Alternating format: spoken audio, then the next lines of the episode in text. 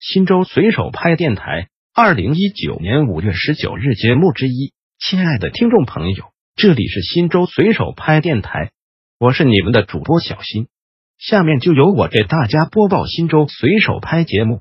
您也可以关注新州随手拍微信公众号 pp 零三四零零零，或者进入新州随手拍官网 www 点零三四零零零点 gov 点 cn 反映问题，互动交流。有拍有反映。原平市平安京原北路一和阳光之德金城路段，还有文殊西街何时能改造并安装路灯？附近有众多小区与村庄，而且路上大车不断，隐患很严重。希望有关部门能够重视，让这一区域尽快亮起来。